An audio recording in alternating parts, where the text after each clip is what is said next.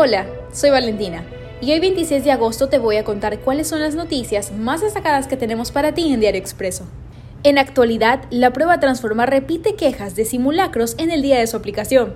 Las autoridades de la CENESID tienen previsto en la tarde hacer una evaluación de la jornada. Por otro lado, el gobierno espera subir en 2.088 millones la recaudación de impuestos en 2022 con la reforma tributaria. Finanzas proyecta mayores ingresos hasta 2025. El próximo año, un rubro denominado Otros y el impuesto a la renta son los que más suben. En noticias internacionales, varios muertos y heridos en dos explosiones cerca del aeropuerto de Kabul. Este evento se produce mientras miles de afganos se encontraban en las afueras del aeropuerto de Kabul en un intento por huir del país. Y en los deportes, el corredor Darwin Castro compite hoy desde las 19 horas 40 en la pista de los Paralímpicos de Tokio. El corredor tricolor compite este jueves 26 de agosto los 5.000 metros. Su entrenador Julio Chucky confía en plasmar la buena preparación del equipo.